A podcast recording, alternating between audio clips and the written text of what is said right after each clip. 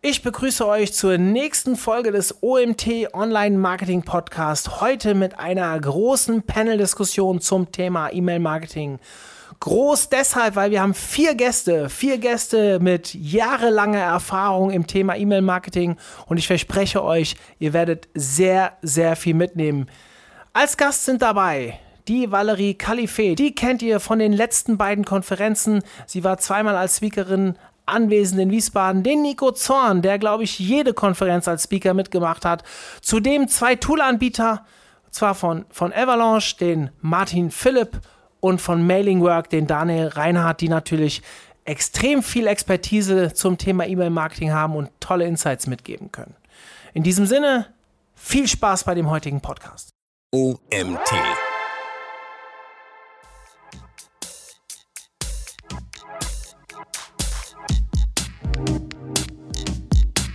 Herzlich willkommen zum OMT Online Marketing Podcast mit Mario Jung.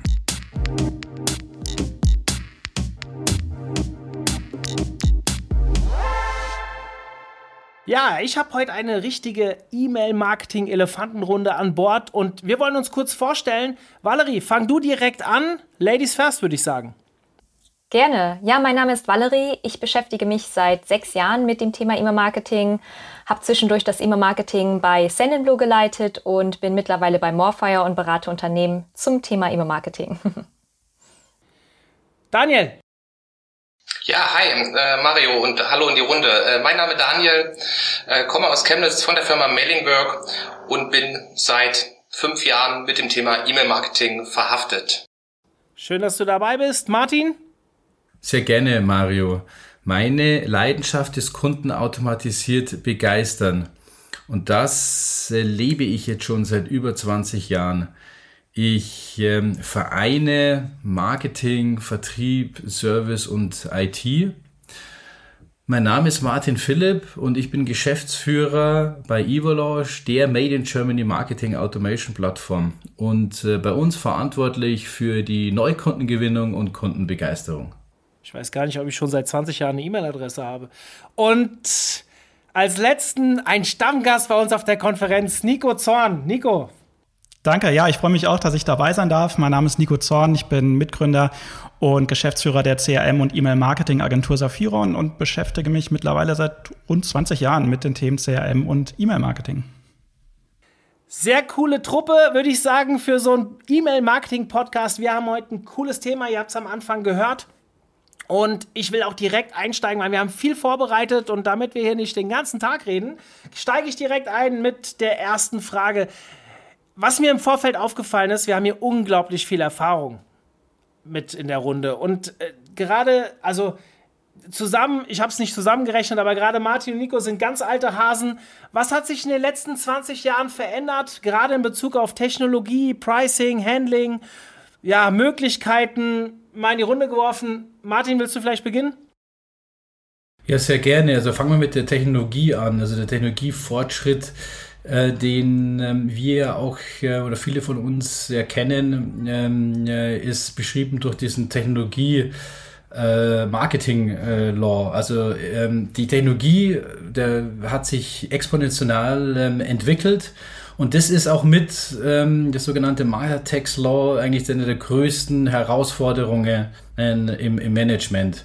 Die Möglichkeiten, mein klassisch hat man angefangen äh, mit einem Versand über den gesamten äh, Verteiler. Heute sprechen wir über Realtime, Hyperpersonalisierung, über alle Kanäle äh, im Zusammenspiel mit Drittsystemen.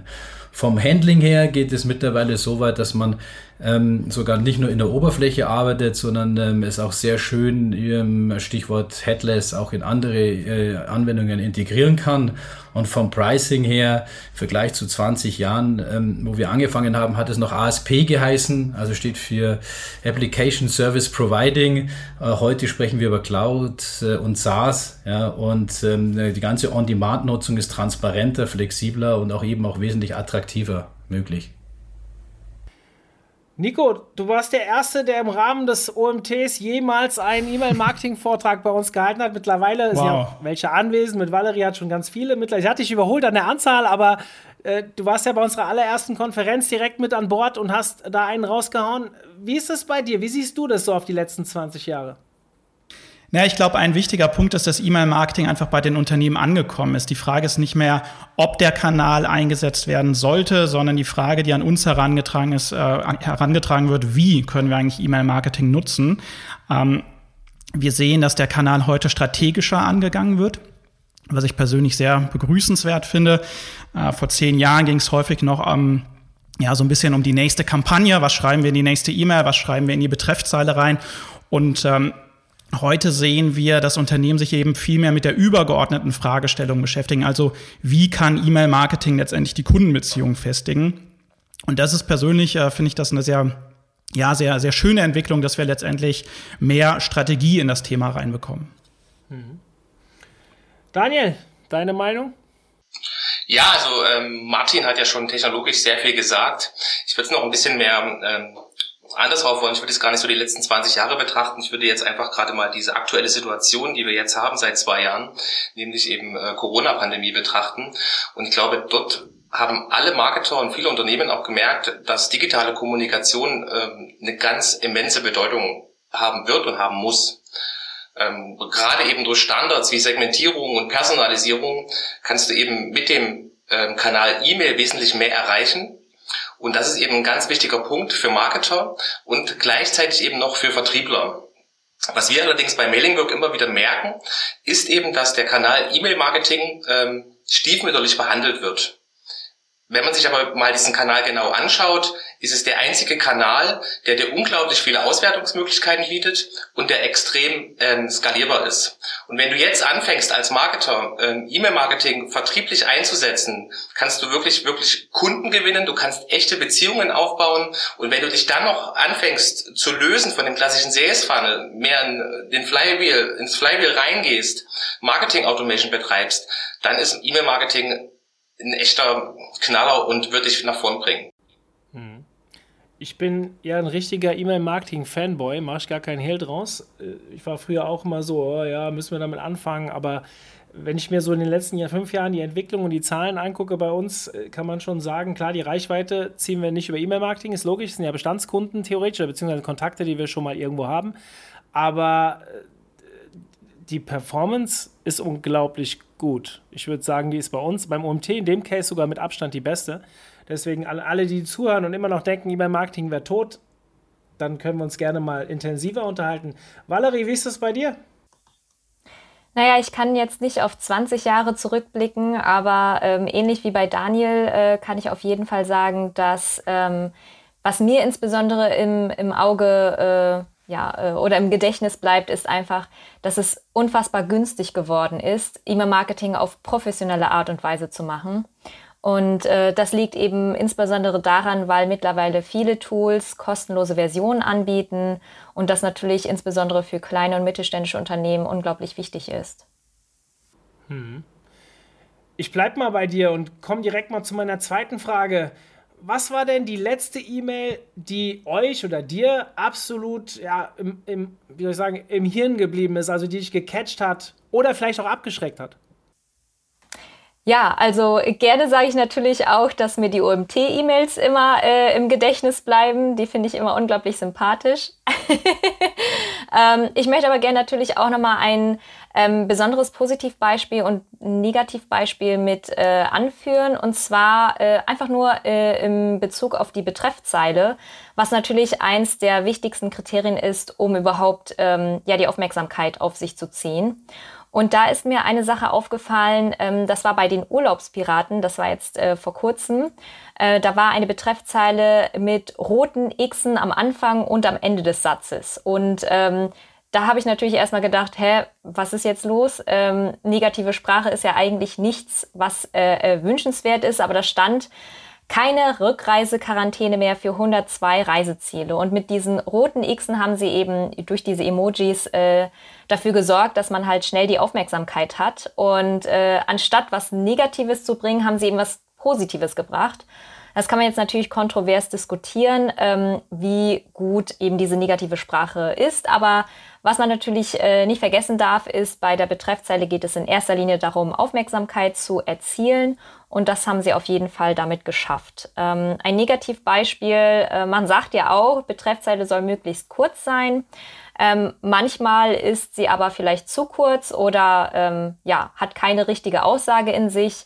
Und zwar hatte ich dort äh, von einem Discounter für Elektrogeräte eine Betreffzeile drin, da stand einfach nur mehr Power. Und ich wusste jetzt ehrlich gesagt gar nicht genau, was ich damit anfangen soll oder was mich da jetzt eigentlich catchen soll, um diese E-Mail zu öffnen. Hm. Ich habe mal vor ungefähr einem Jahr eine E-Mail rausgeschickt mit dem Betreff Hilfe. Oh, habe ich ein Echo bekommen. Also das war, äh, ja, es war dann halt auch nicht so wichtig, als dass ich wirklich Hilfe bräuchte. Da ging es nur um eine Umfrage. Die Öffnungsraten waren pervers hoch. Allerdings das Echo im Nachgang auch. Zum Glück machen wir das nicht regelmäßig, damit wir da eine falsche Schublade kommen. Martin, wie ist bei dir? Positiv- und Negativbeispiel?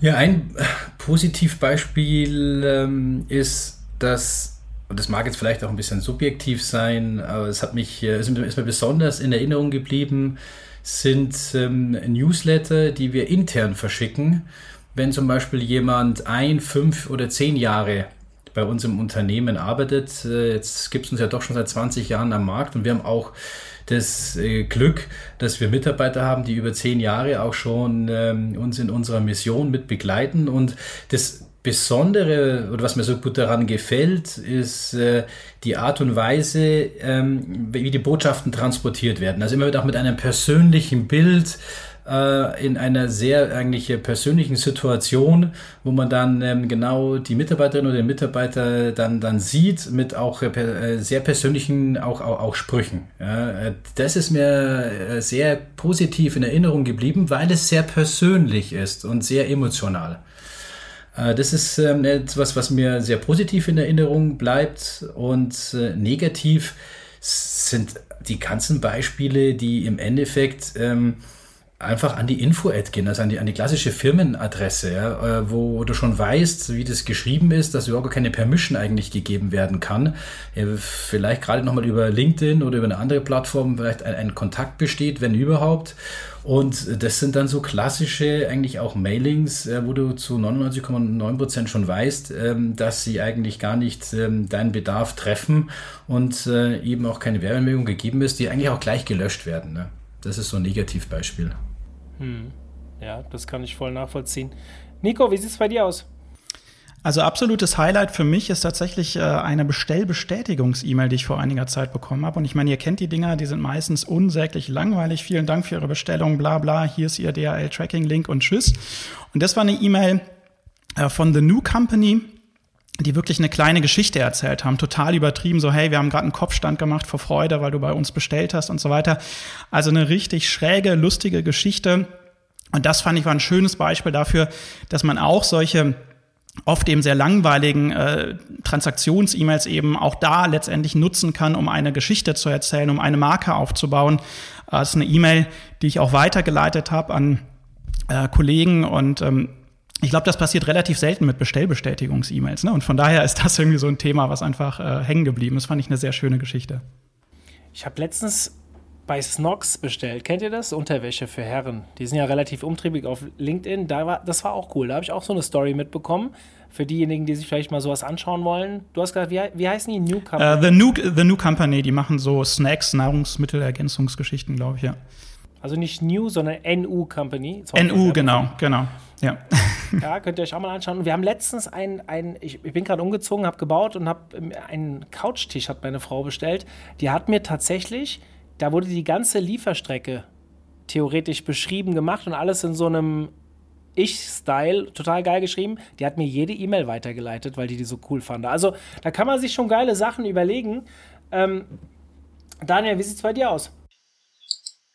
Ah, du, Mario, ich würde jetzt gar nicht nochmal so auf ähm, tiefe Beispiele eingehen, weil ich glaube, wir bekommen jeden Tag ähm, unglaublich viele E-Mails. Ähm, was eigentlich, was auch Valerie schon sagte, glaube ich, extrem wichtig ist, dass du in der E-Mail wirklich einen richtig guten Betreff hast. Weil du musst ja eins überlegen, der Betreff ist eben wirklich der Türöffner. Also wenn der nicht passt, ähm, fliegt die E-Mail in den Müll, du liest sie nicht und ähm, du als Marketer hast im Endeffekt ein Stück weit auch Geld verbrannt. Also das heißt, ähm, ich würde viel mehr darauf eingehen wollen, ähm, dass du eben wirklich einen guten Betreff hast, äh, wo du als Kunde wirklich auch Bock hast, äh, die Mail zu öffnen. Und wenn du einmal die Mail geöffnet hast, dann kommt es natürlich auch darauf an, was du in der Mail, sag ich mal, verpackt hast. Und da ist es eben wichtig, dass du Storytelling hast, dass die Botschaft übereinstimmt, also dass du als Marketer wirklich eine Geschichte erzählst, die ähm, einmal deine Kunden glücklich macht oder eben in dem besten Fall, wie es eben bei deiner Frau war, dass du die E-Mails weitergeleitet geleitet bekommst. Und da, was ich auch immer wieder unseren Kunden empfehle, äh, was glaube ich sehr hilfreich ist, dass du dich als ja als Schreiber selbst mal auf den Stuhl deiner Kunden setzt und dir einfach mal überlegst, würde ich das jetzt öffnen und würde ich es lesen? Und wenn du das eben, sag ich mal, nicht betrachtest und wenn du das nicht lesen würdest, dann würde ich dir empfehlen, du fängst nochmal von vorn an oder du holst dir Hilfe. Hm.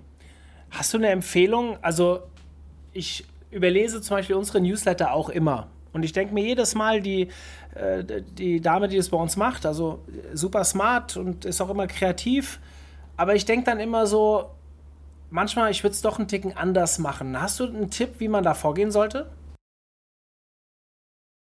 Was man dort eben sehr stark machen kann, ähm, dass ihr einfach viel auf AB-Testing setzt. Einfach um da mal auszuprobieren, was funktioniert gut. Und da hilft es eben dann auch mal mit zwei Betreffs zu arbeiten oder du vergleichst mal komplett zwei Mails miteinander. Dass eben dort ähm, ihr einfach mal klären könnt und, und vergleichen könnt, was funktioniert richtig gut. Ähm, weil jeder, jeder tickt ja anders von uns und jeder liest anders. Ähm, da ist AB-Testing einfach ähm, ein geniales Medium, wo du ganz viel lernen kannst.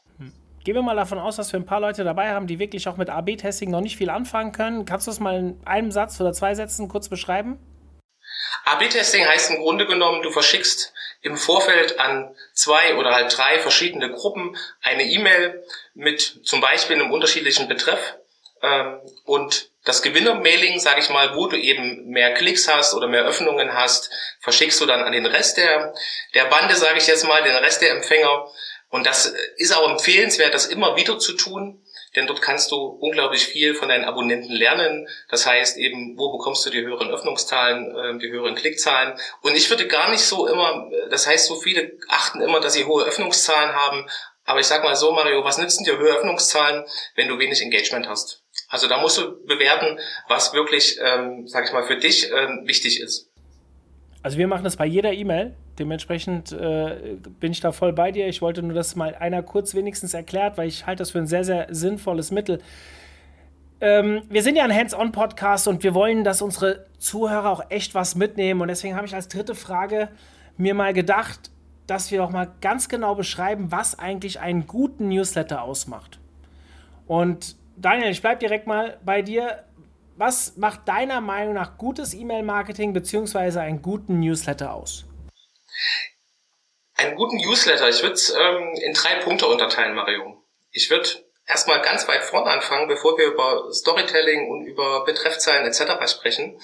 Ich würde erstmal davon ausgehen, dass wenn du, sage ich jetzt mal, eine E-Mail-Marketing-Software einsetzt, ähm, dass du das Thema DSGVO betrachtest und dass du dort wirklich sauber arbeitest ähm, und auch gewisse technische Komponenten beachtest. Das sind so, ich hau jetzt mal ein paar Fachbegriffe raus, wie DKIM, SPF, äh, DMARC-Einträge, ähm, wo es einfach darum geht, dass wenn du als Versender auftrittst, auch wirklich als Versender oder als das Unternehmen, wo du versendest, identifiziert wirst. Das ist, glaube ich, ein ganz entscheidender Punkt, ähm, den viele Unternehmen vernachlässigen. Ähm, und dort vergibst du dir schon die ersten Chancen, wirklich in den Posteingang ähm, zu kommen. Punkt zwei, was heutzutage extrem wichtig ist, ist das Thema ähm, Personalisierung und Segmentierung. Dass du eben wirklich den Content ausspielst, den deine Leser auch wirklich lesen möchten und dann die Standards sind eben wirklich Personalisierung. Das fängt eben beim Betreff an, das geht über eine saubere Ansprache, und das geht selbst so weit, das ist so ein bisschen, ich nenne es ein bisschen die Königsklasse der Personalisierung, dass du auch anfängst, eben auch mal einen Call to Action zu personalisieren. Da, da kannst du wirklich ähm, sehr, sehr gut äh, Conversions generieren. Und als Punkt drei, was ich glaube ich sehr wichtig finde, ist das Thema Storytelling. Das muss einfach passen. Also ich glaube, dort haben Unternehmen immer noch einen sehr großen Nachholbedarf, weil ich eben, wie ich schon angesprochen hatte, sie sich nicht auf den Stuhl äh, der Kunden setzen und eben einfach mal ihre eigenen E-Mails lesen, weil oft muss schnell eine Botschaft raus und schnell ein Content raus, sondern ähm, achtet darauf, ähm, kann ich jetzt einfach mal hier so ganz offen sagen, dass die Botschaft passt, dass das Storytelling passt und dass das eben auch alles zusammen mit eurem ganzen Corporate Design und eurer ganzen Corporate Identity zusammenpasst. Dort ähm, fängt für mich gutes E-Mail-Marketing an. Mhm. Valerie, wie ist bei dir? Was ist gutes E-Mail-Marketing, beziehungsweise was ist für dich ein guter Newsletter? Ich würde die Punkte tatsächlich in einem Satz zusammenfassen. Äh, nur E-Mails mit Inhalten an Kontakte verschicken, für die diese sich interessieren und angemeldet haben. Also mh, letztendlich äh, greift das äh, das auf, was Daniel schon äh, beschrieben hat. Relevante Inhalte ähm, zu, ja, erstmal zu präsentieren, sich auch zu überlegen, welche Wünsche, Herausforderungen und Bedürfnisse und vielleicht auch Erwartungen hat meine Zielgruppe an mich und dementsprechend dann auch die Inhalte äh, zu schaffen und entsprechend auch den Segmenten gut auszusteuern. Ähm, und natürlich ist es klar, ähm, ohne rechtssicheres Opt-in ähm, würde ich sagen, ist heute ähm, ja, E-Mail-Marketing eigentlich gar nicht mehr möglich. Mhm. Martin, wie sieht es bei dir aus? Was ist gutes E-Mail-Marketing für dich? Beziehungsweise ein guter Newsletter? Ja, äh, wenn man das jetzt mal in einen Kreislauf betrachtet, ähm, dann gibt es wesentliche vier Punkte. Das ist einmal äh, das Adressmanagement, die Informationsgestaltung, Versand und Feedbackanalyse. Und äh, es geht los mit dem Adressmanagement, also der Aufbau eines qualitativ hochwertigen Adressverteilers ist die Basis für ein wirkungsvolles E-Mail-Marketing, denn dann schafft man es, dass relevante Informationen auch ähm, wenn ich das mit hinterlegt habe äh, über den richtigen Kanal zur richtigen Zeit im richtigen Format äh, versendet werden. Und was wir ja auch aus der Kommunikation kennen, also auch Stichwort Storytelling ist ja auch schon gefallen, äh, was ich auch eine ganz gute ähm, Merkhilfe finde, ist, was man auch im, im, Social Media auch nutzen kann, sind diese drei E's. Also äh, der Content soll äh, entertainen, er soll eben auch einen Mehrwert bieten, also das, ähm, den Punkt Education berücksichtigen und Engagement. Äh, das macht es dann in Summe auch einen guten Newsletter dann aus. Mhm. Nico, wie sieht es bei dir aus? Ja, ich meine, das waren ja schon sehr gute Ausführungen von äh, meinen Vorrednerinnen und, und Vorrednern. Vielleicht ein Punkt, der, den ich da noch ergänzen möchte.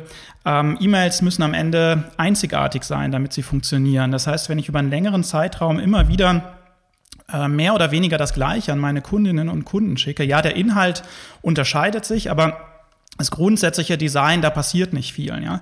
Dann haben wir irgendwann das Problem, dass Ermüdungserscheinungen äh, im Verteiler auftreten.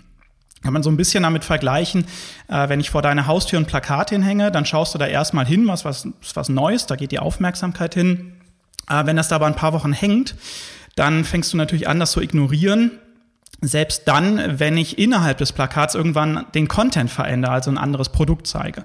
Und das ist ein Punkt, ähm, der uns eben ja ganz wichtig ist, dass wir immer wieder auch gemeinsam mit unseren Kunden überlegen, wie kriegen wir da diese Einzigartigkeit hin? Wie können wir immer mal wieder aus dieser ja, Regelkommunikation ausbrechen, den Kunden vielleicht mit einem humorvollen Ansatz überraschen, vielleicht mit einem ansprechenden Design, mit einem anderen Design überraschen.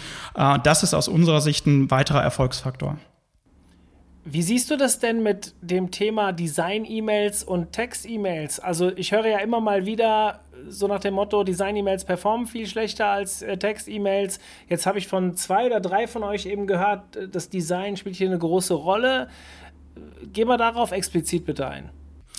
Naja, am Ende ist beides richtig, finde ich. Ja, also natürlich äh, kommt sehr auf, auf den Case an. Äh, wir haben tatsächlich auch mit sehr einfachen E-Mails sehr gute Erfahrungen gemacht, insbesondere im B2B. Also wenn ich den Eindruck erwecken möchte, Mensch, da hat ähm, nicht ein anonymes Unternehmen mir geschrieben, sondern da hat Mario mir eine E-Mail geschrieben, dann macht es Sinn, diese E-Mail auch optisch ein bisschen einfacher umzusetzen. Ja, also Vielleicht so ein bisschen die Analogie zu einem handgeschriebenen Brief. Ja, der sieht ja auch nicht nach Marketing aus, sondern der sieht authentisch aus. Äh, das heißt, ja, gerade im B2B äh, haben wir durchaus auch sehr gute Erfahrungen gemacht mit etwas textlastigeren E-Mails. Ähm, aber immer dann, wenn es um, um letztendlich um Emotionen geht, wenn ich eine Story erzählen möchte, wenn ich ähm, letztendlich auch meine Marke aufbauen möchte, dann sprechen wir in den allermeisten Fällen dann doch auch über optisch auch aufwendigere äh, E-Mails letztendlich. Also insofern beides funktioniert, aber es kommt dann sehr stark auf den jeweiligen Case am Ende an. Das ist äh, meine Sicht dazu. Mhm. Martin, vielleicht mal an dich gerichtet, das Thema Automatisierung. Also ich habe jetzt eben vernommen, wir brauchen relevante Inhalte. Klar, über rechtliche Themen äh, muss man reden, würde ich jetzt mal außen vor lassen. Wir gehen mal davon aus, dass es alles rechtlich in Ordnung ist. Relevante Inhalte über Automatisierung oder wirklich für jeden Newsletter sich Gedanken machen und den vielleicht dynamisch kreieren? Das ist eine Frage der Ressourcen.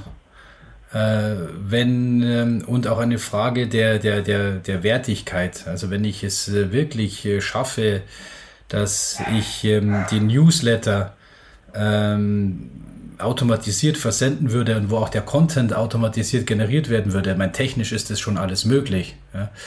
Äh, die Frage ist halt, ob es dann auch im Ergebnis ähm, äh, so wirkungsvoll ist, wie man sich das äh, wünscht. Also es gibt einfach ähm, in der Regelkommunikation wie die klassischen Newsletter, da macht es Sinn, wirklich es auch, auch äh, manuell den, ähm, den Weg zu gehen, ja, den Newsletter aufzusetzen und auch den Content auch zu schreiben und idealerweise auch jemand zu haben, der auch schreiben kann und nicht nur journalistisch, sondern auch aus dem Copywriting kommt, äh, der dann auch die, äh, das sehr gut auf, auf, auf den Punkt äh, bringen kann. Und es gibt aber eben auch Kommunikation. Ja, denkt man einfach mal an eine, eine, eine einfache Messe, ja, wo ich ähm, vorgelagert viel Kommunikation habe, äh, dann ähm, während einer Messe oder während eines Webinars und dann danach. Da macht es schon auch Sinn, diese Strecken automatisiert auch aufzubauen. Nichtsdestotrotz den Content ähm, schon auch dann wirklich auch äh, selbst zu schreiben. Mhm. Valerie, ich komme mal zur nächsten Frage. Wir haben jetzt viel über gutes E-Mail-Marketing gesprochen, ein paar, ich denke, ein paar gute Hinweise gegeben. Wir wissen, Online-Marketing besticht ja und E-Mail-Marketing natürlich auch durch gute Messbarkeit. Was sind für dich die wichtigsten KPIs, wenn ich E-Mail-Marketing betreibe und wie kann ich, wenn ich sie richtig nutze, noch erfolgreicher werden? Ja, ähm, da denken sicherlich viele in erster Linie an äh, das klassische Öffnungsrate, Klickrate, auch die Conversion Rate. Ähm, aber ich möchte äh, grundsätzlich hier einmal einen Tipp geben, dass äh, nicht jede E-Mail und auch nicht jeder Newsletter die gleichen Kennzahlen äh, zur Erfolgsmessung braucht. Äh, das kommt letztendlich darauf an, welches Ziel ich mit der einzelnen E-Mail oder mit dem Newsletter habe. Wenn ich beispielsweise zum Webinar einlade, dann können eben Webinaranmeldungen ähm, das Ziel sein oder die äh, Messung für den Erfolg.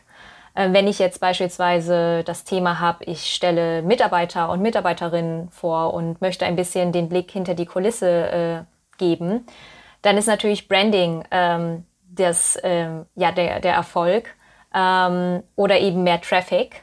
Äh, ansonsten natürlich, wenn ich Produkte platziere, Umsatz. Also was ich damit sagen möchte ist, äh, es gilt nicht ein Ziel für alle E-Mails zu definieren und zu sagen, oh, ähm, bei diesem Newsletter habe ich jetzt aber schlechter performt, weil die Öffnungsrate schlechter war oder die Klickrate schlechter war, sondern es kommt eben am Ende darauf an, welches Ziel verfolge ich von Anfang an mit der E-Mail und äh, dass ich dann eben entsprechend äh, diesem Ziel dann auch ähm, ja, äh, Kennzahlen definiere. Eine Kennzahl, die ich aber gerne ähm, ja, mit, äh, mitbringen möchte, ist das Thema Abmelderate, was sich nicht so viele anschauen und was ich finde, was ähm, ein guter Hinweis ist auf meine Inhalte, die ich verschicke und auch meine Versandfrequenz, ob die den Erwartungshaltungen meiner Empfänger und Empfängerinnen entspricht.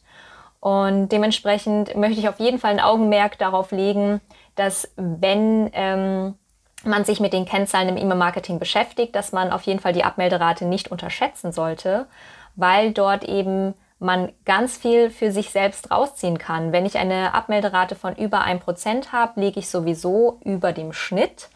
Dann kann ich natürlich aber auch bei, den, äh, bei der Abmeldung selbst nach Gründen fragen, warum sich jemand abmeldet. Und dort erkenne ich dann eben auch schnell, okay, verschicke ich eventuell zu oft oder sind meine Inhalte nicht relevant? Hätte ich vielleicht besser segmentieren müssen? Ähm, sind vielleicht meine Themen zu oft äh, oder gleiche Themen in meinem Newsletter? ähm, dass ich eben sage, naja gut, ich verschicke wöchentlich, ich habe aber gar nicht wöchentlich neue Themen oder Inhalte und dementsprechend ähm, packe ich jede Woche ein neues Thema dazu, aber eigentlich äh, bleibt alles andere beim Alten. Und äh, das möchte ich auf jeden Fall mit, äh, mit an die Hand geben, dass die Abmelderate auch eine, eine Kennzahl ist, die man sich auf jeden Fall mit anschauen sollte. Mhm. Ja, man muss ja, also ich sage ja beim Content Marketing immer, ein Ziel setzen für jedes Contentstück. Das kann nämlich jedes Mal anders aussehen. Im E-Mail-Marketing ist das natürlich ähnlich.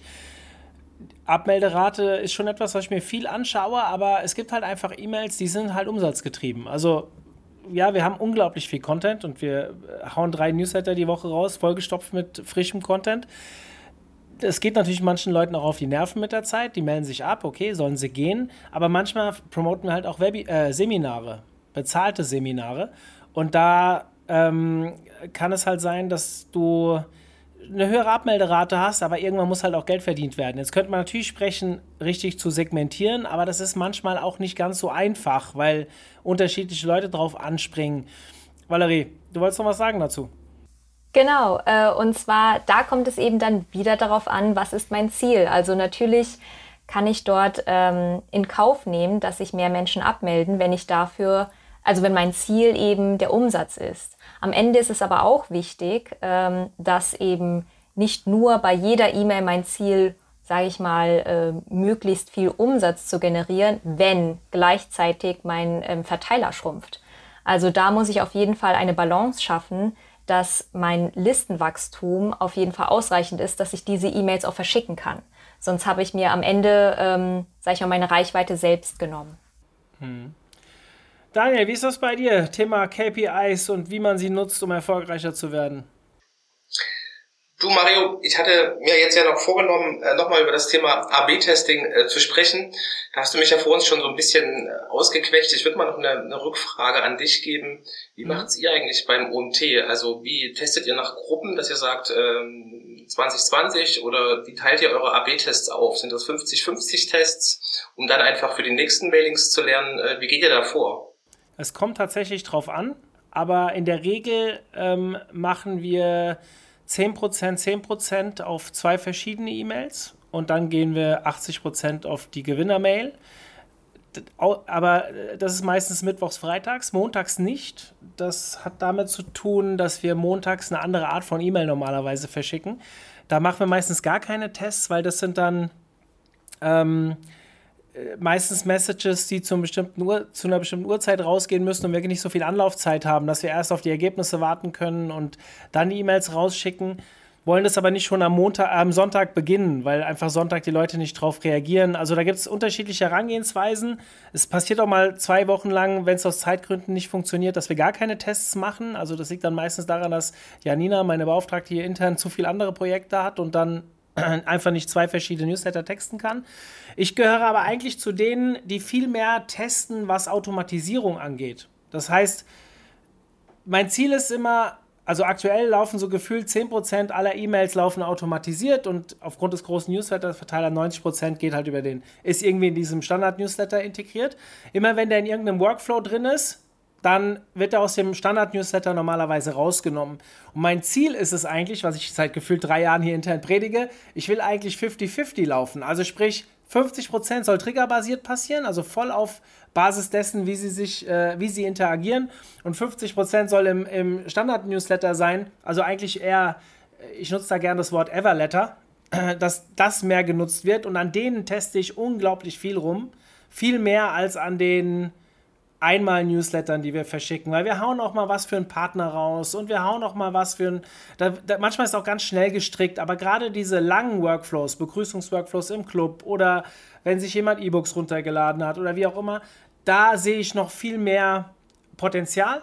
Und da möchte ich eigentlich äh, meine Ressourcen eher reinstecken als in diese Einmal-Newsletter. Ist aber, wie äh, Martin es sehr toll gesagt hat vorhin, ein absolut Ressourcenthema. Und ähm, könnte man natürlich bis zum Erbrechen weiterführen. Was, was ich eben vielleicht da noch mit dazu sagen möchte oder sagen will, ist, dass du natürlich auch, sage ich jetzt mal, in den Newslettern nicht nur erfasst, ähm, der Call to Action wurde geklickt, das Bild wurde geklickt, sondern viele Tools bieten ja auch an, dass du, sage ich mal, interessensbasiert ähm, Content erfassen kannst. Das heißt, du legst verschiedene Themengebiete an, das kann bei dir Online-Marketing sein, das kann Offline-Marketing sein, etc. Und je nachdem, auf was der Kunde halt klickt, kannst du dort eben auch Kundenprofile anreichern. Das heißt, dort kannst du Interessensgebiete aufteilen. Und das ist, glaube ich, sehr wichtig, dass du das eben ähm, beobachtest, als Marketer beobachtest, weil dann kannst du Folgendes erreichen, dass du, ähm, sag ich mal, Content in deinem Newsletter ganz dynamisch ausspielen lässt, je nach äh, Interessenslage deiner Abonnenten. Und so werden eben dann Newsletter, ähm, sage ich mal, ganz dynamisch aufgebaut. Jeder bekommt im Grunde genommen das zu lesen, was er lesen möchte. Und damit kannst du eben auch sehr viel schon erkennen, wo denn eigentlich die Reise vom Content ja hingeht. Also das ist nochmal ein sehr spannendes, Entschuldigung, nochmal ein sehr, sehr spannendes Feature, was man nutzen kann. Ich finde das total cool und ich bin ein riesen, nochmal, ich bin ein riesen E-Mail-Marketing-Fanboy geworden. Dementsprechend, äh, genau mit solchen Themen beschäftigen wir uns und das kann ich auch nur jedem, der gerade zuhört, raten. Wenn ihr die Ressourcen dafür habt, beschäftigt euch damit. Es ist teilweise so, dass wir ein Newsletter, keine Ahnung, der hat fünf Plätze, dass wir aber elf Anzeigen schreiben. Also, dass wir halt smart ausspielen, wer ist ein Clubmitglied, der bekommt das, wer ist, äh, hat ein Scoring SEO mehr Punkte, der kriegt halt hier kein, kein E-Mail-Webinar, sondern ein SEO-Webinar ausgespielt. Mit so Bausteinen arbeiten wir sehr, sehr viel. Vor allem in der Automatisierung im Hintergrund. Also wir gucken natürlich, wer ist Seminar interessiert. Also gefühlt 99,8% wird von uns nie angegangen in Bezug auf irgendein Kosten, ähm, äh, kostenpflichtiges Format aber diese 0,2 lass 1% sein, die am Ende halt irgendwie durch ein Scoring irgendwie ein Interesse gezeigt haben, die werden natürlich dann auch mal angegangen. Und wer darauf reagiert, kann sogar theoretisch angerufen werden, sofern wir die, die äh, Kontaktdaten haben. Also wir versuchen da enorm viel vorzuqualifizieren für unsere zwei Vertriebler, die wir hier intern haben. Die, die mögen das übrigens nicht, wenn man sie Vertriebler nennt, weil die sind eigentlich Seminarreihenoptimierer. Und äh, ja, ihr wisst, wie ich es meine. Also ja, ich bin ein Riesenfan von und für alle, die zuhören, beschäftigt euch mit sowas. Äh, äh, Scoring eurer ähm, oder eurer Segment oder Einteilung eurer Segmente, das ist etwas, was ich lieben gelernt habe, wo ich aber auch stundenlang vorm Whiteboard sitzen kann, um irgendwelche Workflows anzuzeichnen. Ähm, die man auch wieder verwirft und nochmal neu macht. Also das kann man halt auch unendlich viel Zeit reinstecken. Das lohnt sich halt auch erst ab einem bestimmten Verteiler. Das muss man wirklich sagen. Wenn ihr da nur 200 Leute drin habt, braucht ihr keine 20 Workflows, wenn da nur einer am Tag reinkommt. Ich glaube, da sind wir uns auch alle einig. Am Ende ist es, nochmal, wie Martin vorhin gesagt hat, auch Kosten-Nutzen und äh, das Thema Ressourcen spielt hier natürlich extrem mit rein. Ähm, Martin, da komme ich doch direkt mal zu dir. Wie siehst du das denn mit den KPIs und wie man sie nutzen kann? Ja, weniger ist mehr. Äh, als ersten Tipp. Äh, da ist man auch gut äh, beraten, sich eben, also Gedanken zu machen, was will ich messen und dann ähm, auch dann die relevantesten KPIs zu definieren und die aber auch dann wirklich konsequent über einen bestimmten Zeitraum äh, zu messen. Und es gibt eine Vielzahl von KPIs, wie wir ja schon ein paar jetzt auch gehört haben. Äh, ich würde mich jetzt mal kurz konzentrieren, weil wir kommen ja auch sehr stark aus dem Bereich Marketing Automation und Lead Management. Und da ähm, ist es, wie du ja gesagt hast, auch in, in, dem Kontext Automatisierung ja auch zu sehen, wenn ich über Lead Management rede, geht es um Lead-Generierung, da geht es um eine Bewertung eines Leads äh, aufgrund von Verhalten, aufgrund auch von expliziten Merkmalen. Da geht es dann auch um schlussendlich eine Lead-Weiterentwicklung, sogenannten Lead-Nurturing und es geht auch dann schlussendlich auch um ein Lead-Routing. Also wenn er eine bestimmte Reife erreicht hat, dass er dann an den äh, Vertrieb übergeben wird. Und ähm, da gibt es, wie gesagt, wenn ich diese Stufen jetzt mal nehme, einmal auch als KPI eine wichtige KPI, die Conversion Rate. Also, dass ich äh, in diesen verschiedenen Stufen mir anschaue, wann wird denn beispielsweise, und jetzt rede ich mal von einem Lead, äh, in, in, in welcher Stufe ähm, wird er mit, mit, mit, mit welcher Umwandlungsrate auch ähm, äh, konvertiert, also er schafft es ähm, in die nächste Stufe. Und ein weiterer wichtige Kennzahl in dem, äh, in, dem Umfeld ist dann die Verweildauer, also die sogenannte Lead Duration. Also wie lang ist denn überhaupt ein Lead? ähm, in dem, wie du es vorhin auch gesagt hast, Workflow. Das ist nämlich auch super spannend, das zu sehen. Äh, und da helfen dann manchmal auch so, so Funktionalitäten von sogenannten Milestones. Also, dass ich dann sagen kann, jetzt setzt da und da und da gewisse Milestones in der Kampagne und wenn er das erreicht hat und da erreicht hat und da hat, dann, dann sind das äh, Milestones. Und dann kann ich das auch sehr schön über vielleicht einen Kampagnenfluss äh, auch auswerten so dass ich dann eben visuell sehr schnell sehen kann, wie ist denn der Verlauf innerhalb einer Kampagne, wo sind die Pfade, wo konvertiert wird, wo nicht. Also das sind so mal aus diesen, äh, wenn man in, in Lead Management denkt, zwei wichtige Kennzahlen, Conversion Rate und die Lead Duration, die Lead Verweildauer. Hm. Sehr gute Punkte meiner Meinung nach. Nico? Ja, ich würde gerne nochmal daran anknüpfen, was Valerie so schön schon ausgeführt hat. Äh, es kommt eben am Ende darauf an und ich glaube, ganz wichtig ist einfach zu sehen, dass keiner von uns irgendwie am Ende Geld mit Öffnungen oder Klicks verdient. Und trotzdem sehen wir, äh, dass ganz viel äh, fast ausschließlich auf diese Kennzahlen optimiert wird. Äh, auch im AB-Testing. Und irgendwann habe ich eine hohe Öffnungsrate, bin aber vielleicht auch in der Kommunikation ja, auf Bildniveau angelangt, ne, weil ich immer sehr reißerisch unterwegs bin. Das heißt, ich verspiele mein Vertrauen und das ist eigentlich das Wichtigste in einer Beziehung. Ja. Ähm, und schlimmer noch, äh, auch mit einer hohen Conversion Rate kann ich am Ende in die Insolvenz gehen. Ja, beispielsweise, wenn ich einen zu hohen Gutschein aussteuere. Dann habe ich auf den ersten Blick immer eine hohe Öffnungsrate. Ich habe auch eine hohe Klickrate. Ich habe sogar, hurra, eine hohe Conversion Rate, also auf den ersten Blick alles super. Am Ende des Tages verliere ich aber möglicherweise mit jeder Bestellung Geld. Und deswegen äh, an der Stelle einfach die, die Empfehlung, äh, ja, sich am Ende immer das große Ganze anzusehen. Ja, also zum Beispiel im Handel wäre es dann vielleicht der E-Mail-induzierte Umsatz. Wie viel Umsatz bringt mir der Kanal? Oder besser noch der E-Mail-induzierte Deckungsbeitrag. Ja? Ähm, das ist ja eigentlich das, was ich ähm, das ist ja eigentlich mein Ziel, ne, wenn wir jetzt beim, beim Beispiel Handel bleiben. Und deswegen, ja, diese weicheren Kennzahlen im E-Mail-Marketing, Öffnungs-, Klickrate, ja, natürlich, ja, die müssen stimmen. Wenn niemand meine E-Mail öffnet, dann würde am Ende auch keiner kaufen, ob mit Gutschein oder ohne, das stimmt schon. Ähm, ganz wichtig ist, sind aber aus unserer Sicht dann eben die nachgelagerten Ziele. Ja, und eben nicht nur die Conversion Rate, sondern eben am Ende des Tages eben auch mein Deckungsbeitrag. Ja. Ich würde gerne mal ein paar Hausaufgaben verteilen. Also wir haben ja viele Zuhörer, die sich irgendwie mit E-Mail-Marketing beschäftigen und wir haben jetzt viel gehört, viele coole Sachen, die man machen kann, machen sollte und so weiter. Aber lasst uns mal ein bisschen konkreter werden. Und Daniel, ich fange mal mit dir an welche Hausga Hausaufgaben würdest du jetzt den Zuhörern, die ja alles Marketer sind, mit, mit auf den Weg geben? Also ich glaube, die wichtigste Hausaufgabe, die ein Marketer ähm, zum Thema E-Mail-Marketing ähm, haben sollte, dass er wirklich Bock darauf hat. Dass er Bock darauf hat, dass er Spaß dabei hat und dass er eben das auch gern macht. Weil wenn du irgendwas tust, was dir jetzt, sag ich mal, nicht gefällt, wo du sagst, ah, das bringt nichts, etc., dann wirst du auch keinen Erfolg damit haben. Also das wäre so der erste Punkt, den ich sagen möchte. Wenn du es machen willst, dann hab Spaß dabei. Ähm, und dann, wenn du jetzt, sag ich mal, dich mit dem Thema neu beschäftigst, empfehle ich unseren Kunden, ähm, fangt smart an. Also fangt klein an, fangt leicht an und überfordert euch nicht. Weil oft hat man so viele Ziele im Kopf, da möchte ich gern automatisieren, da möchte ich einen Lead-Management-Prozess aufbauen und so weiter. Und dann vergisst man eigentlich so die, die ersten Steps zu tun. Und die ersten Schritte sind eigentlich wirklich, sich Gedanken zu machen, wie personalisiere ich richtig, wie segmentiere ich richtig und wo fange ich dann so ganz smart an, ähm, auch zu automatisieren.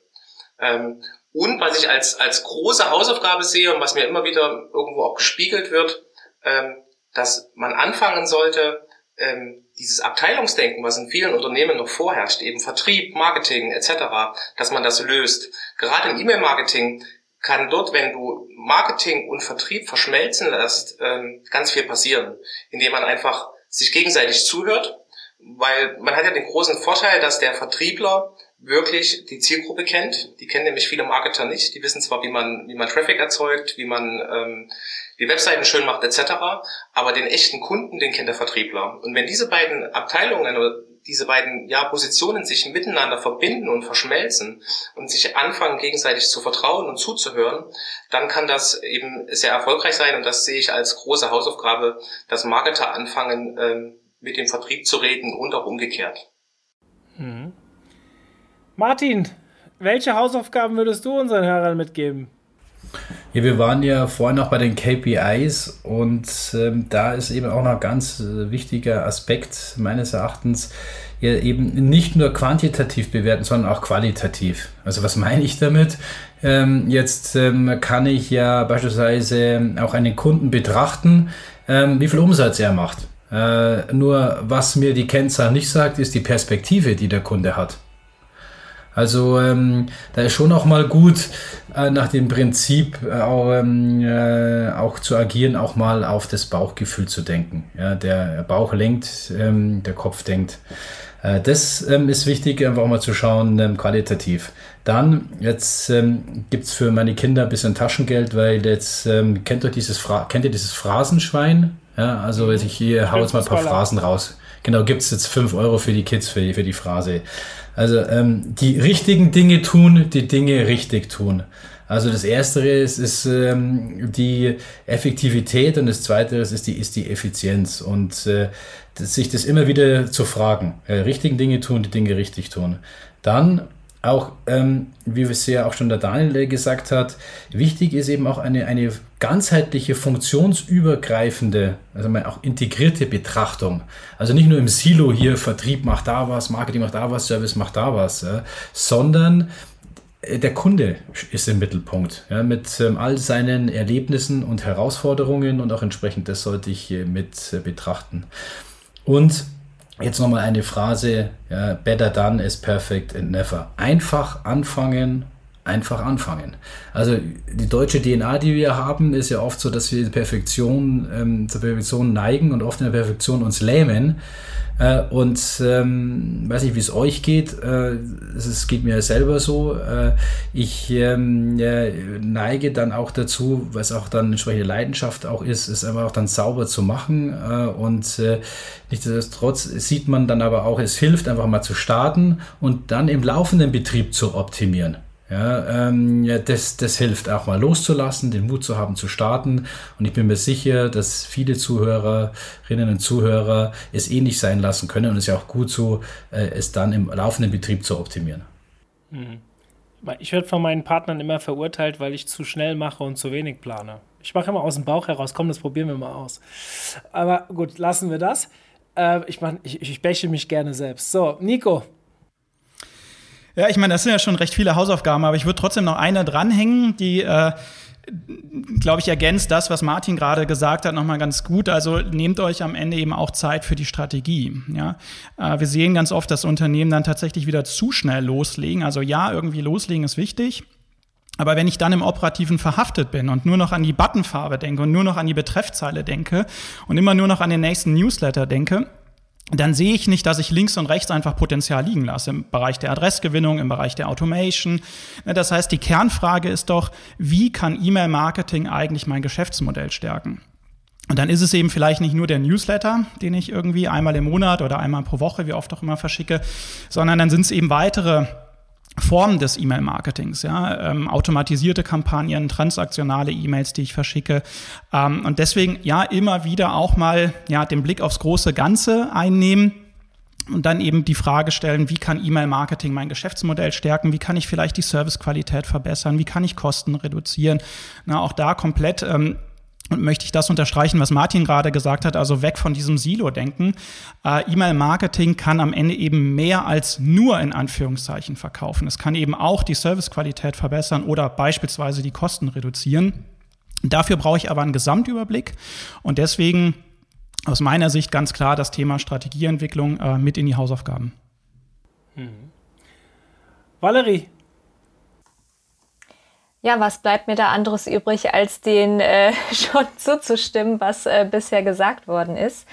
Ähm, ich möchte noch gern mit dazu geben, dass man sich einfach nur überlegt, äh, nicht one size fits all, äh, nur weil etwas bei einem Unternehmen super doll funktioniert oder ähm, eben nicht funktioniert, heißt es nicht, dass es bei einem selbst nicht auch, äh, also entweder funktioniert oder nicht funktioniert, sondern natürlich, ähm, äh, ja, ist jeder äh, Verteiler individuell und das, was bei dem einen klappt, heißt, wie gesagt, nicht unbedingt, dass es bei dem anderen auch so ist.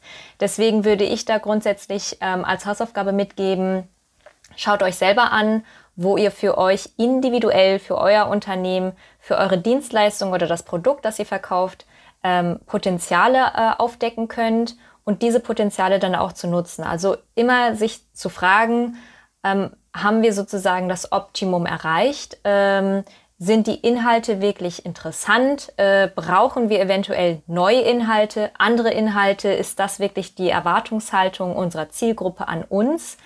Dann auch natürlich das ganze Thema mit, dem, äh, mit der Adressgenerierung.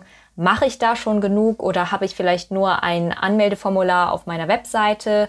Ähm, habe ich da vielleicht Potenzial, das bisher brach liegt, das ich eben noch zusätzlich nutzen kann? Also ähm, das gleiche eben auch bei der Planung oder bei dem Layout des Newsletters, äh, dass ich das, ähm, sag ich mal, äh, in regelmäßigen Abständen auch hinterfrage und mir anschaue, passt das noch zu unserer allgemeinen Strategie, also das, was Nico natürlich auch erwähnt hat, und äh, passt das auch zu meinen Ressourcen, die ich habe. Also da würde ich auf jeden Fall nur die Hausaufgabe mitgeben, dass man nie aus diesem Prozess raus ist, nach dem Motto, oh, jetzt habe ich alles optimiert und jetzt ist alles automatisiert und jetzt bin ich total fertig, ähm, jetzt brauche ich mich eigentlich noch zurücklehnen, sondern dass man sich dann eben auch wieder die Sachen anschaut und sagt, okay, ähm, ist das vielleicht, äh, muss vielleicht irgendetwas angepasst werden oder kann ich vielleicht noch irgendwo anders etwas optimieren? Das ist das, was mir am allermeisten Spaß macht im E-Mail-Marketing dieses dauerhafte immer weiter dran schrauben und Erfolg, kleine Erfolgserlebnisse sich reinzuholen. Ein Punkt, den ich noch ergänzen möchte, ich weiß nicht, ob ich ihn vielleicht irgendwann überhört habe, aber etwas, was bei uns hier noch eine große Rolle spielt, ist tatsächlich auch das aktive Säubern. Also etwas, wo wir, wo wir sagen, äh, dass wir, ich weiß nicht, ich bin ja nicht von Haus aus E-Mail-Marketer, aber ich, ich, ich habe immer das Gefühl, wenn ich so Säuberungsaktionen mache, dass meine Durchlassrate auch besser wird. Also dass meine insgesamten Raten, Öffnungsraten, Klickraten, das ist zwar alles so im marginalen 0-Bereich, aber ich habe das mal versucht über viele, viele Wochen ähm, immer mal wieder zu tracken, immer wenn wir so Säuberungsaktionen machen, das ist so gefühlt einmal im Halbjahr, wo wir uns damit beschäftigen. Ist das eine gute Maßnahme oder nicht, Nico? Was meinst du?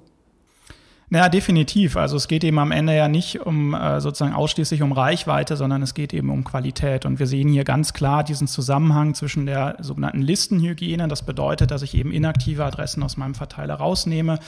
Ähm, ja, das bedeutet natürlich auch in der Regel macht ja das Versandsystem das für mich, dass die ungültigen Adressen automatisch auch rausgenommen werden.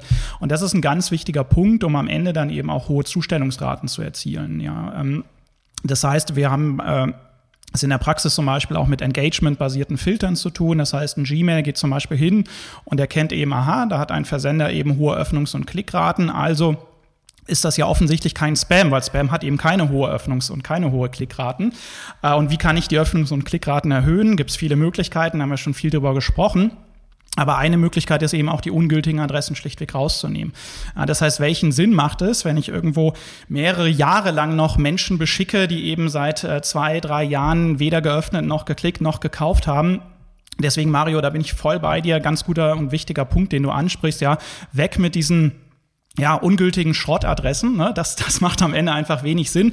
Ist manchmal schwierig, den Vorgesetzten, der Vorgesetzten zu erklären, ne? weil man dann erstmal ja weniger Reichweite in Anführungszeichen hat. Da muss man ein bisschen die Zusammenhänge erklären, aber grundsätzlich ein ganz wichtiger Punkt, ja.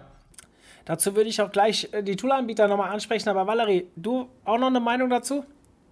Ja, genau. Und zwar, ähm, was ich insbesondere im The beim Thema B2B auch sagen möchte. Ähm, Nico hat es jetzt sozusagen äh, Schrottadressen äh, genannt oder ungültige Adressen. M insbesondere im B2B-Bereich haben wir aber auch natürlich die Situation, dass du, sag ich mal, eigentlich gültige E-Mail-Adressen hast, aber jemand wechselt das Unternehmen oder ähm, der Name des Unternehmens ändert sich oder ähm, ja, sag ich mal, die E-Mail-Adressen verändern sich einfach. Und da kannst du eben auch schnell in diese Situation kommen, dass du über eine alte, eigentlich gute E-Mail-Adresse kein Engagement mehr generieren kannst, weil es diese E-Mail-Adresse so nicht mehr gibt oder der ähm, Empfänger oder die Empfängerin einfach nicht mehr beim Unternehmen arbeitet. Das ist auf jeden Fall nochmal so ein Punkt, der insbesondere bei B2B-Unternehmen ein wichtiger Punkt ist, warum äh, der, die Reinigung des Verteilers wichtig ist. Martin und Daniel, ich würde euch gerne mal ansprechen. Martin, fangen wir bei dir an. Wie geht ihr denn als Toolanbieter da hinterher? Ja, Hygiene wichtig aber ganz wichtiger Punkt ist wie, weil wenn ich jetzt hergehen würde und würde meinen Verteiler bereinigen nach Öffnung oder Klick, da wäre ich sehr vorsichtig. Warum? Weil Öffnung und Klick wird ja technisch gemessen. Und jetzt verhält es sich ja so, dass ja, also jetzt DSG-konform, ich, wenn ich Daten erhebe, eine explizite Einwilligung einholen muss, dass der Datensatz ähm, auch ein, Nutzer, ein Nutzerprofil aufgebaut werden darf. Wenn er das, wenn er nicht zustimmt, dann wird der Datensatz nicht getrackt. Das heißt, wenn ich jetzt eine Listenbereinigung machen würde, auf Basis von Öffnungs- und Klickverhalten, dann würde ich eventuell sehr vali, äh, ähm, valide Daten löschen, obwohl die ähm, auch sehr viel gekauft haben. So, und jetzt ist das, was ich, was ich eben gemeint habe, wie. Also ich muss schon das ganzheitlich sehen. Ne? Also es ist eine Frage der Parameter, die ich da nutze, äh, um diese Entscheidung auch zu treffen. Deshalb ist das Zusammenspiel von unterschiedlichen Systemen auch so wichtig. Weil sonst würde ja passieren, wenn ich jetzt hergehe, sagt Marketing, sagt, ich lösche jetzt, äh, mache jetzt eine, eine Listenhygiene und lösche jetzt mal alle, die in den letzten zwölf Monaten nicht aktiv waren, dann könnte das ein richtiges Substanz kosten. Ne? Ähm, weil es kann genauso gut sein, dass da welche dabei sind, die eben sehr viel gekauft haben. Also da muss man wirklich vorsichtig sein, was ähm, das äh, betrifft. Und ähm, wie gesagt, es ist eine Frage eben wie. Und ähm, äh, dann ist es eh so, also wenn Daten, also wenn sich jemand als, als Newsletterverteiler austrägt, dann ist es eh auch aus der Sicht der DSG, also aufgrund der DSGVO, ähm, äh, muss man die Daten ja sogar löschen. Ja, genauso wenn jetzt ähm, keine aktive Kundenbeziehung mehr besteht, weil der äh, Kunde jetzt auch äh, nicht mehr Kunde ist, dann müssen die auch gelöscht werden. Also es ist wichtig, ähm, den Adressbestand zu bereinigen. Ähm, man muss sich dabei wirklich ganz viele Gedanken machen, ähm, was in welcher Form, also auf Basis welcher Parameter wird denn bereinigt. Das würde ich nur noch gerne zu bedenken geben. Ne? Ich bin ja mal gespannt, ab wann man sogar Einwilligungen zum Löschen braucht. Aber gut, lassen wir das Thema. Daniel? Ich stimme da ähm, Martin komplett zu.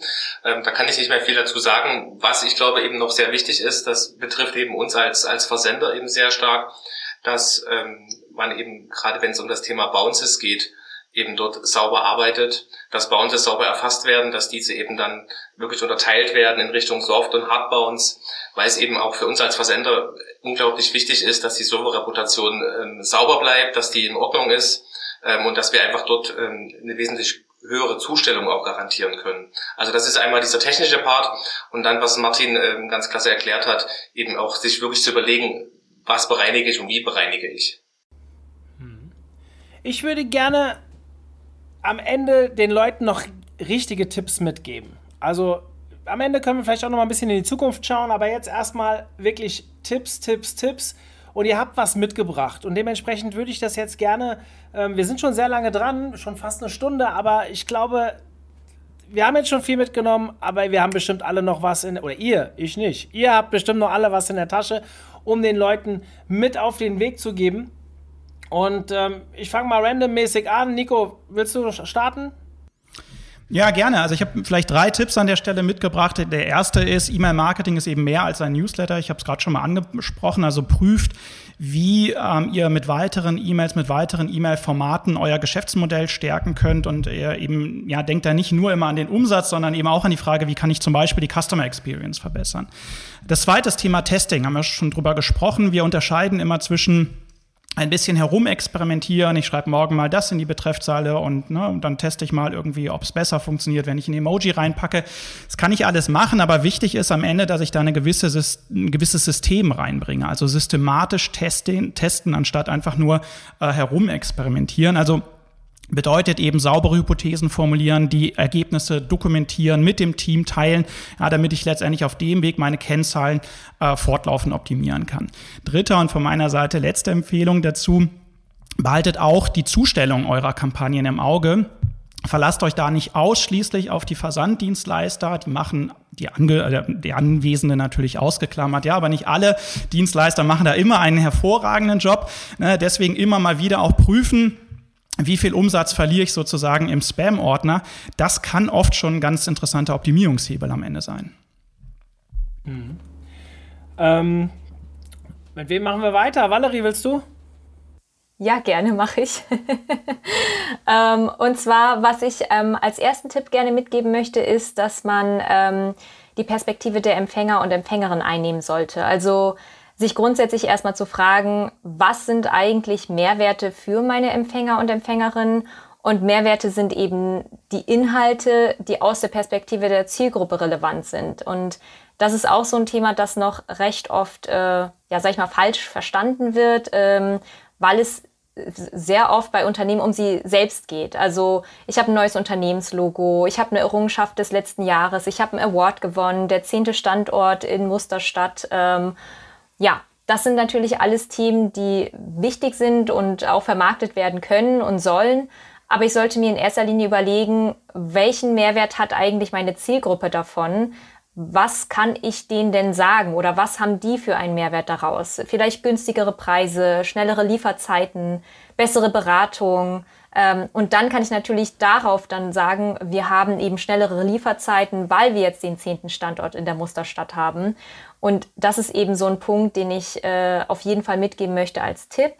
Ähm, Tipp Nummer zwei ist auf jeden Fall auch, dass ähm, ja, man eben schauen sollte, welche Potenziale habe ich eigentlich, um Adressen zu generieren, weil natürlich der E-Mail-Verteiler das Wichtigste ist, äh, mit dem ich eben arbeite und äh, der natürlich auch mit jeder E-Mail, die ich verschicke, auch wieder schrumpfen kann.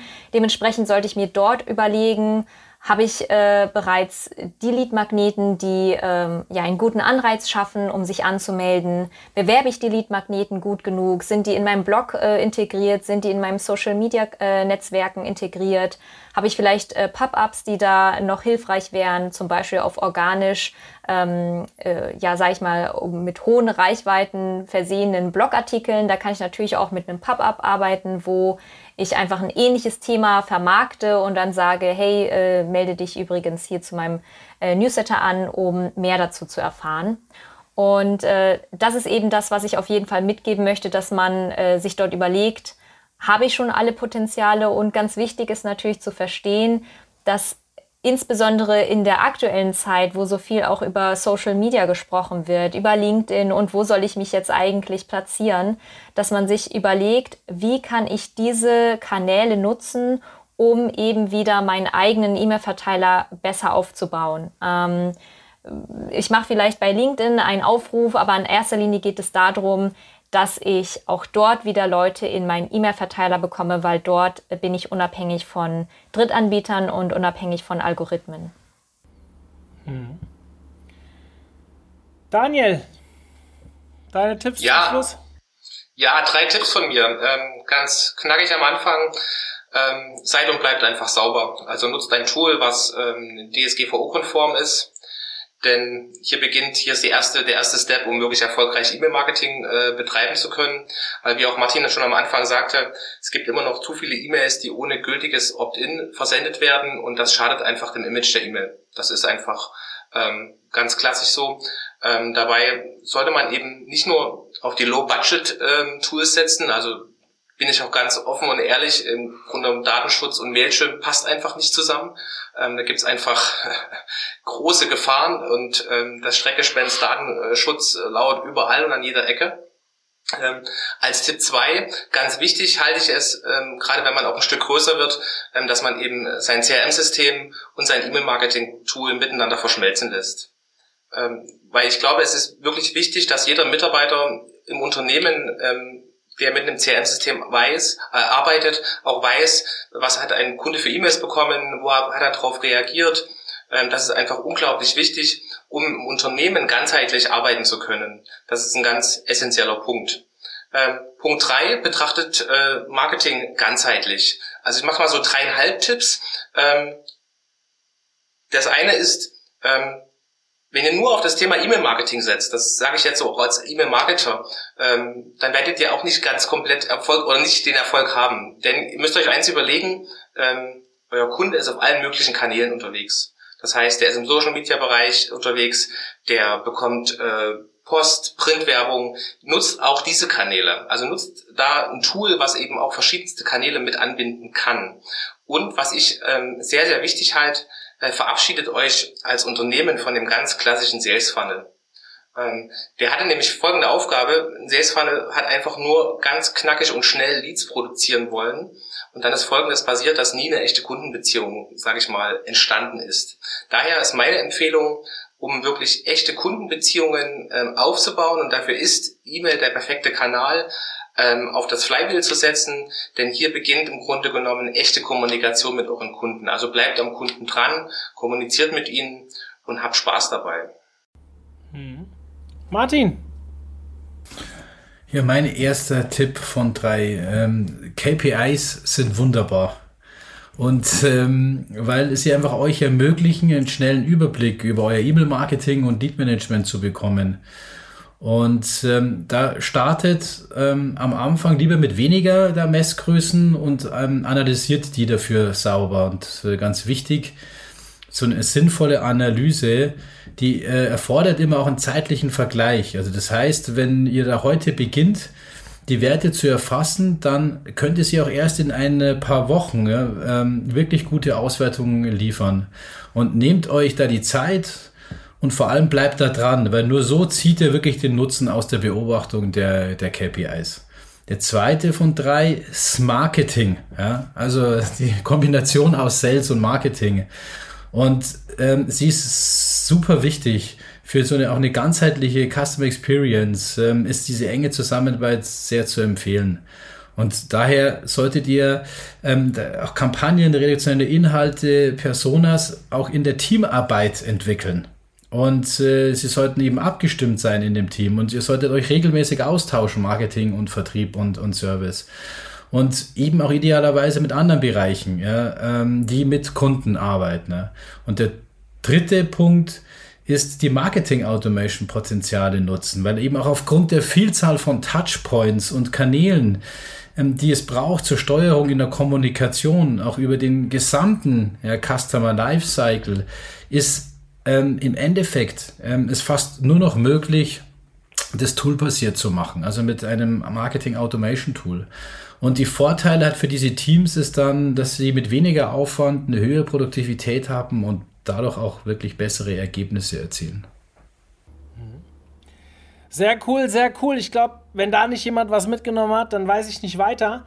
Ich möchte trotzdem nicht damit aufhören, sondern ich gucke gern noch mal in die Zukunft. Und E-Mail-Marketing ist meiner Meinung nach der Kanal schlechthin. Also ich bin, ich teile das ja immer gerne in, in Owned, Paid und Earned Media und ich sage immer meinen Kunden, ihr müsst zusehen, dass eure Webseite perfekt aufgestellt ist und euren, euren E-Mail-Verteiler, den greift euch keiner an. Klar, äh, wenn ich das, äh, wann war das? 25.05.2018, als DSGVO auf den Markt kam, da haben schon einige E-Mail-Verteiler verloren, aber ihr wisst, wie ich es meine.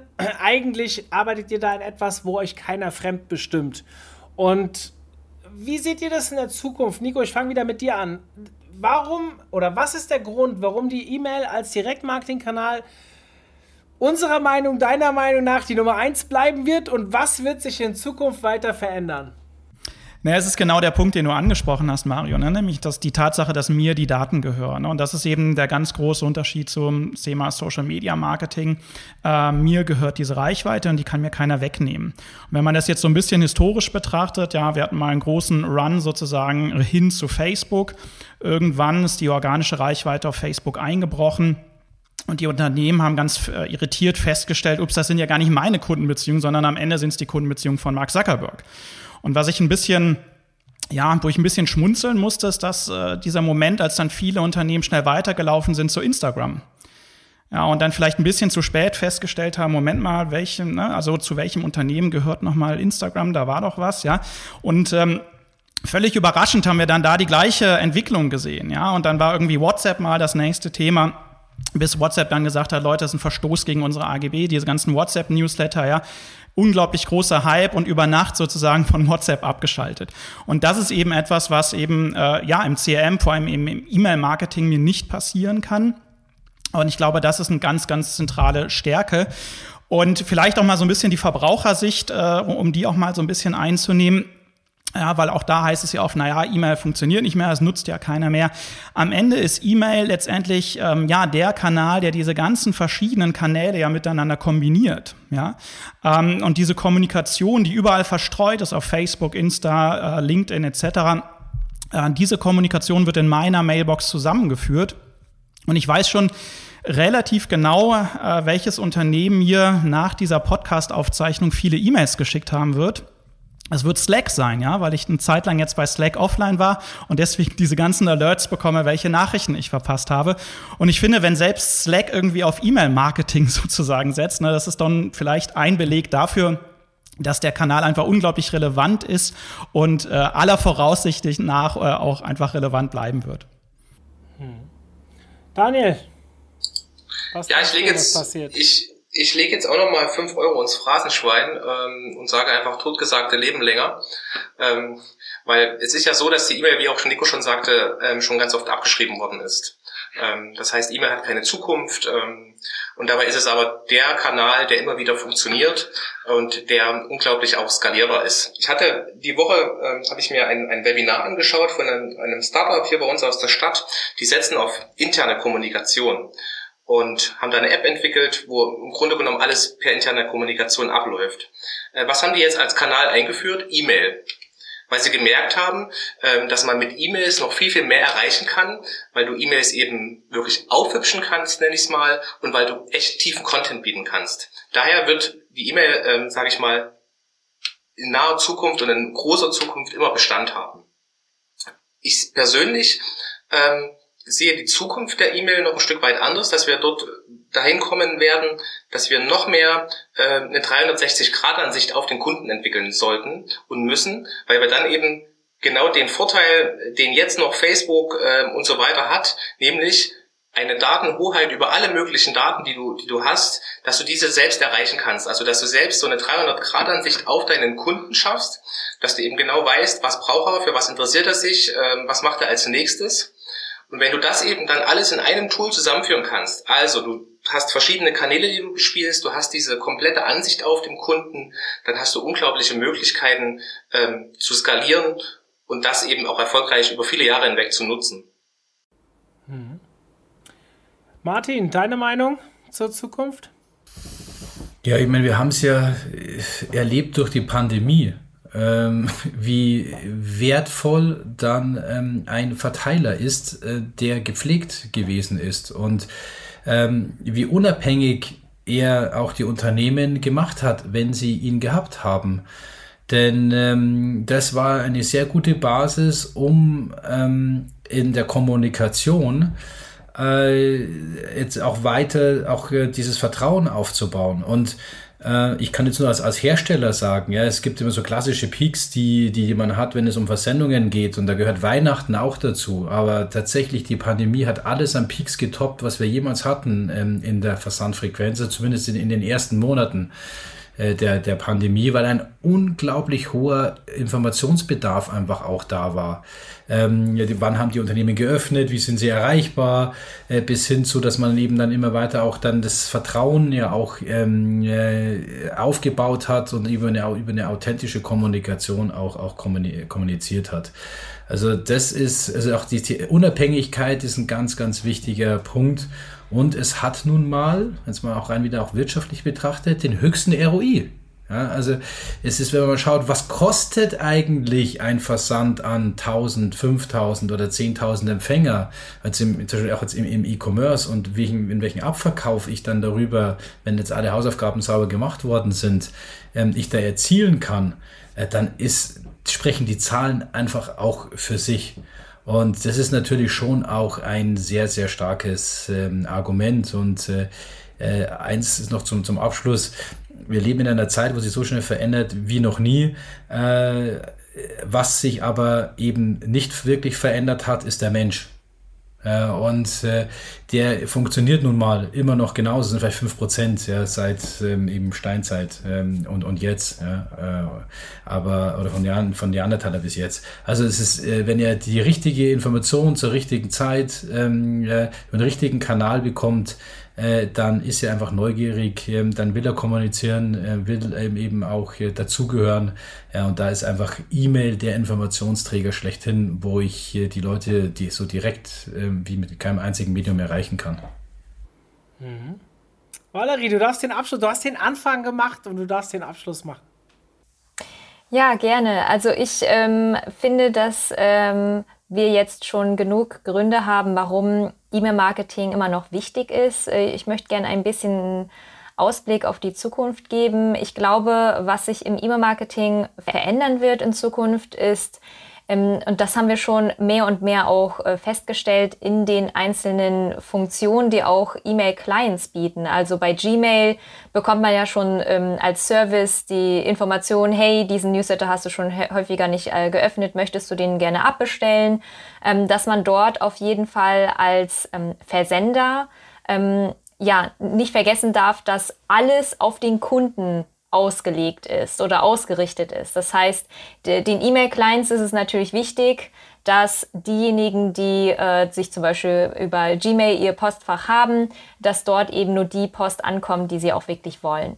Ähm, das heißt, wir müssen uns dort darauf einstellen, dass wir mehr und mehr Hindernisse auch überwinden müssen ähm, und eben geschickt äh, das sozusagen auch ein bisschen umgehen müssen. Das gleiche auch eben mit dem Thema Sprachsteuerung ähm, oder Vorlesen äh, von E-Mails, wie es dort aussehen wird ähm, das ganze Thema künstliche Intelligenz. Also da gibt's im englischsprachigen Markt schon mehr Möglichkeiten als im Deutsch deutschsprachigen Markt. Ähm, dass ich mir zum Beispiel ähm, eine gute Betreffzeile formulieren lasse von einem ähm, von einer künstlichen Intelligenz und das eben testen kann mit einer ähm, Betreffzeile, die ich selber vielleicht verfasse und dann einfach mal zu gucken, was besser funktioniert ähm, und auch natürlich das ganze Thema Interaktivität in der E-Mail selbst, also dass äh, tatsächliche Käufe in der E-Mail passieren und ähm, mehr und mehr eben der Empfänger oder die Empfängerin das Postfach auch nicht mehr verlassen muss, um bestimmte Handlungen durchzuführen. Also das